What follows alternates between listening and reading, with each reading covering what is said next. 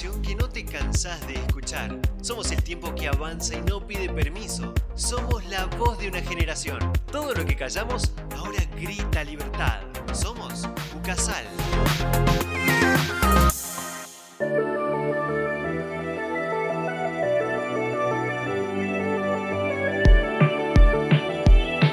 Hola, hola, hola, bienvenidos a esta tercera edición de Somos.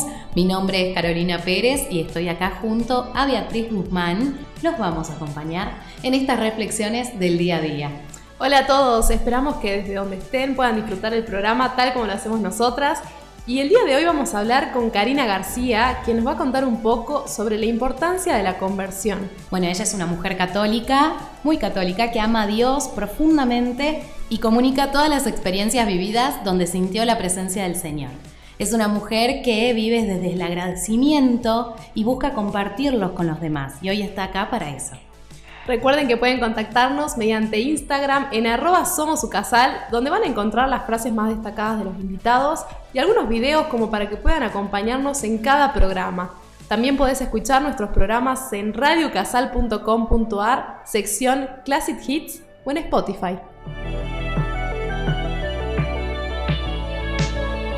Hola Cari, ¿cómo estás? Hola, bienvenida. Muchas gracias por esa presentación. Les digo que les faltó lo más importante. Pecadora en primer lugar, casi, ¿no? Porque con esa presentación da a entender uno que ya alcanzó eh, la cumbre de la santidad, o sea, y no hay nada más ficticio. Estamos en el camino ¿sí? De la mano del Señor vamos dando pasito a pasito. Así que bueno, muy agradecida de que me hayan invitado a, participar de este programa, la felicito. Y bueno, que la gracia del Señor se derrame ampliamente en cada uno de los programas eh, que ustedes vayan presentando. Muchas gracias. Un placer tenerte acá y muy lindo lo que venís a contar también. Sí, la verdad que sí. Eh, no, no paro de dar gracias. Eh, me encontré con Bea el otro día en misa y, bueno, salió la charla y ella me, preguntó si me animaba a venir a compartir y yo encantada, así que bueno, aquí estoy. No sé si quieren hacerme preguntas. Sí, por supuesto. Tenemos un montón de preguntas, pero principalmente queremos que nos cuentes esta experiencia de tu papá sobre la conversión de tu papá. ¿Nos puedes contar cómo inició? Cómo les hago como para que quede claro para las personas que, que escuchen este programa. Yo vengo de una familia católica, mis papás son casados por iglesia, pero bueno, ya hace más de 20 años ellos habían decidido eh, dar por finalizado su matrimonio. Sí, bueno, se hicieron los trámites, el papeleo civil, pero el que, el que es creyente, el que tiene en cuenta todas las enseñanzas de Dios, tiene siempre en claro que el matrimonio por iglesia es indisoluble. Bueno, mi papá partió en esa época, trabajaba todavía como empleado del Banco Nación y al tener el Banco Nación sucursales por todo el país, bueno, lo fueron mandando a, distintas otras sucursales, termina yendo a Entre Ríos, ahí conoce uno, una chica, 20 años menor que él, bueno, se enamoran. Después con el tiempo ella se queda embarazada. Cuando mi papá ya se jubila, se instalan, se instalan a vivir en, en Carlos Paz. Y bueno, y luego nace mi, hermanita, ¿no? Fruto de, esa segunda unión. Y bueno, yo siempre que tenía la oportunidad eh, viajaba a compartir con ellos. Trataba de, no perder el vínculo con mi papá pese a la distancia física. Y bueno, eso era lo que venía haciendo todos los años. Eh, por lo menos unas dos veces lo visitaba hasta que nos agarra la pandemia y bueno, durante todo ese tiempo que estuvieron prohibidos los viajes, digamos, me fue imposible visitarlo. Claro, mucha distancia. Así es, cuando ya se levantan las restricciones, me compro yo feliz un vuelo para ir a verlo. Tenía fecha en julio del año pasado y resulta que me mueven la fecha. Me acuerdo clarito, no me olvidaré jamás, 21 de octubre del 2021, ¿sí? Salgo de mi casa feliz que por fin después de tanto tiempo lo iba a volver a ver a mi papá. Estaba en el aeropuerto con mi celular en la mano, ya a punto de hacer el embarque, y veo que en la pantalla ingreso un llamado con característica de Córdoba. Mm. Bueno, y pese a que ya estaba a punto de subir, como que sentí que era necesario que atender esa llamada. Y oh sorpresa, era la mamá de mi hermanita avisándome que a mi papá lo habían asaltado esa madrugada. Ay, no. Que habían ingresado tres personas a su domicilio y que lo habían golpeado brutalmente. Bueno, entonces él estaba en ese momento en el hospital, estaban haciendo estudios y con la posibilidad de derivarlo al hospital de Córdoba Capital.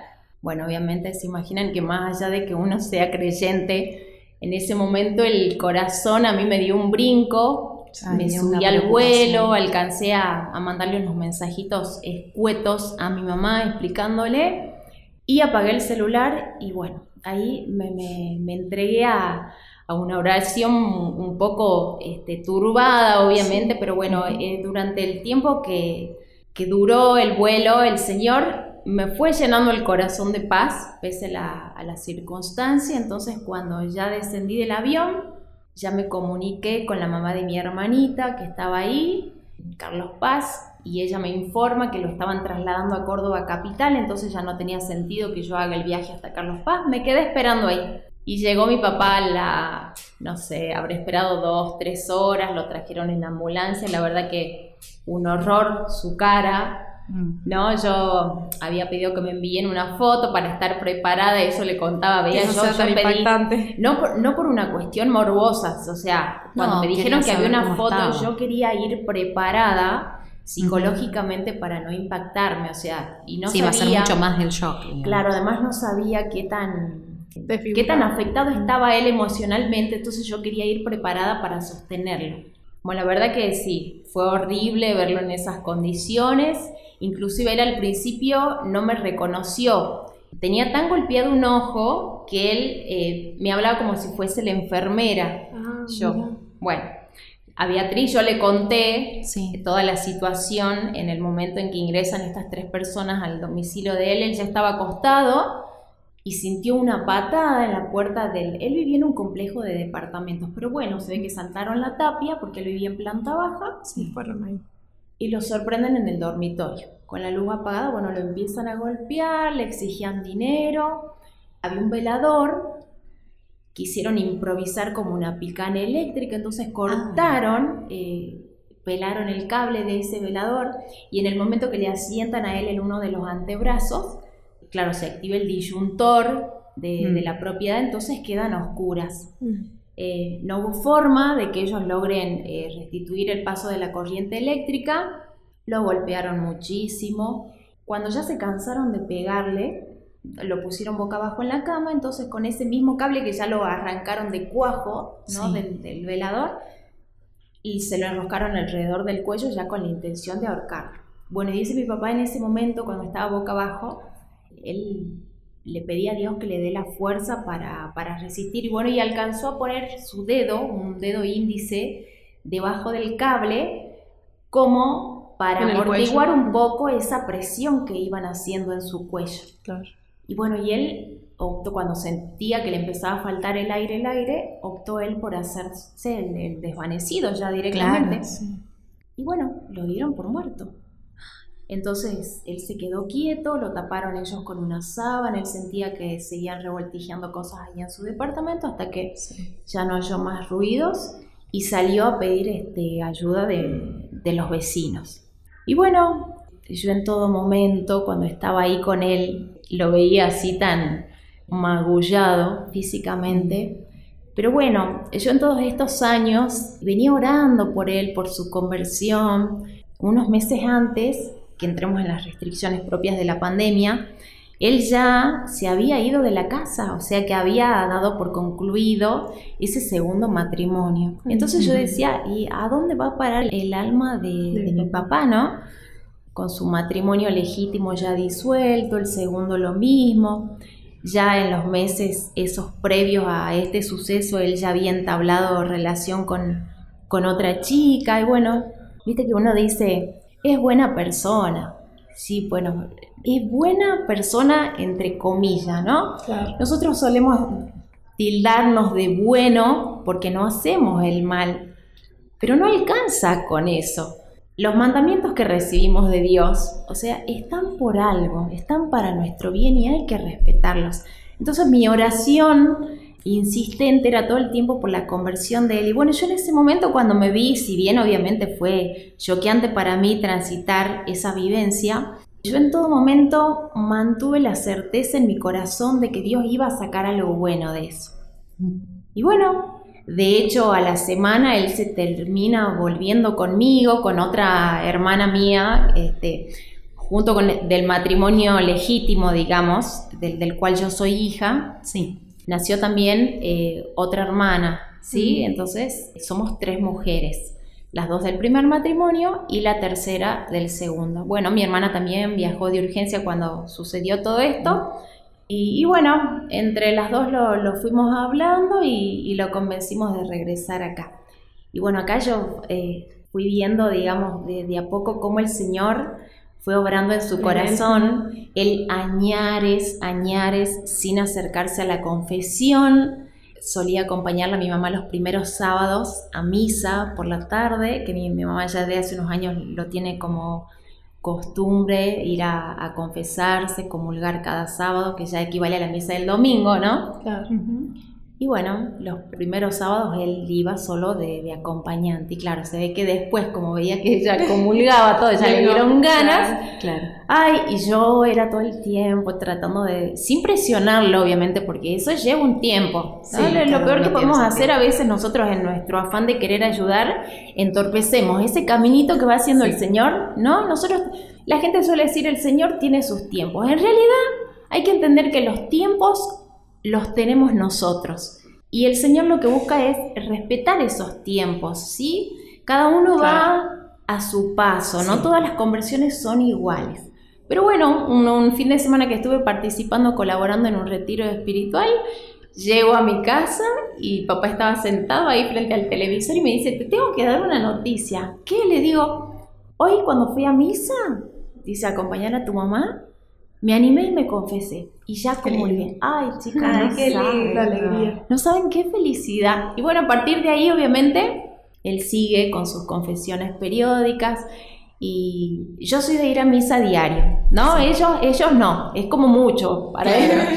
Para ellos quizás es un poco fanático el que ya, ya se acostumbra a vivir con la Eucaristía como centro de vida, puede entender que es algo esencial, así como el alimento que nosotros tenemos para nuestro cuerpo, la Eucaristía es el alimento primordial para el alma. Pero bueno, mínimamente el Señor con esa Eucaristía semanal que Él mantiene actualmente, yo veo cómo va obrando cambios en Él. No hay nada milagroso, ojo, ¿eh? Sin ir más lejos, este fin de semana estuve peleándome con él. Porque bueno, es, o sea, parte de, va más allá. El que venga y te diga, se volvió bueno de golpe y nunca más peleó, ¿no? Que te está mintiendo, o sea, eso no existe, ni siquiera para el que va a misa todos los días. No, lo bueno es reconocerlo y saber cómo actuar en esas situaciones. Que es lo que se va eh, viendo día a día. Y en tu caso, yendo a misa todos los días, capaz es tu forma de realizarlo y con tu papá periódicamente cada semana me parece genial. Exacto, bueno. Está bueno porque no dejaste de, pedir por él en cada momento, de su conversión también, de que se confiese y, esa alegría también, esa satisfacción de decir, bueno, la, la, está luchando, veo que el Señor está obrando en él y no desanimarse o impacientarse al ver que, que no está dando resultados, porque uno tiende a creer eso, ¿no? Exacto, que, es lo que, lo que te comenté el otro día, ¿no? Yo lo veo, como tengo grupo de oración también, bueno, obviamente cada uno tiene su cruz. Y hay gente que se desespera, ¿no? Viene haciendo una petición que es reiterativa y cuando no ve los resultados inmediatamente, es como que cae en la desesperanza y deja de pedir. O sea, no hay, no hay una sola oración que caiga en saco roto. El Señor sabrá, de acuerdo al tiempo de la persona, cuándo se hace efectiva esa oración. O sea, pero uno cuando pide tiene que saber que el Señor oye esa oración, ¿sí?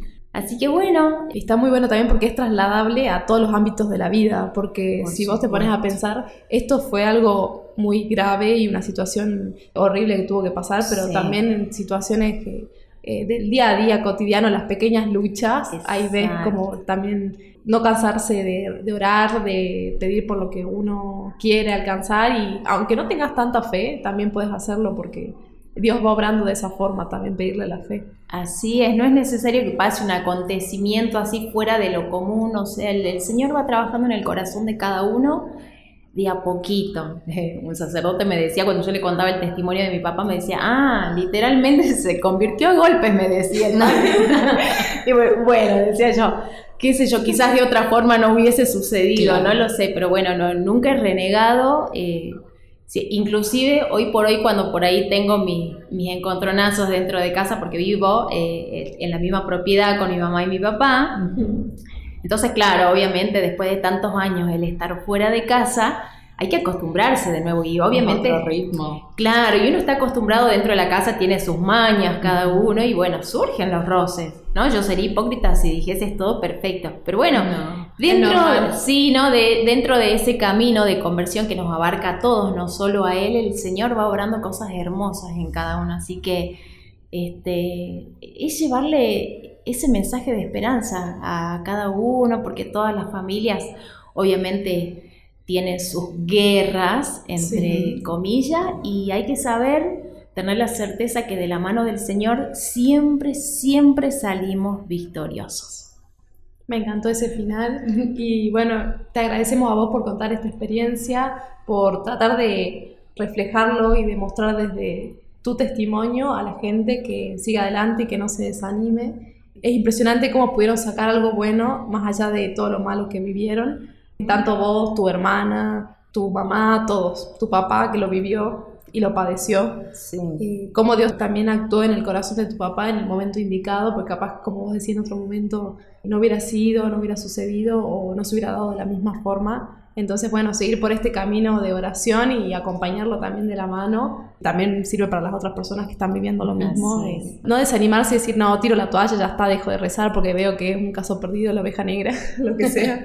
Eh, claro. Seguir más allá de todo. El Señor también. Perseverancia. Exacto, eso iba a decir, eso mismo iba a decir. El Señor nos prueba también en nuestra perseverancia. Así que a no desanimarse. Bueno, recuerden que también pueden escribirnos y etiquetarnos, subir una foto, una historia por Instagram en arroba somos su casal. El hashtag de hoy es Somos Convertidos.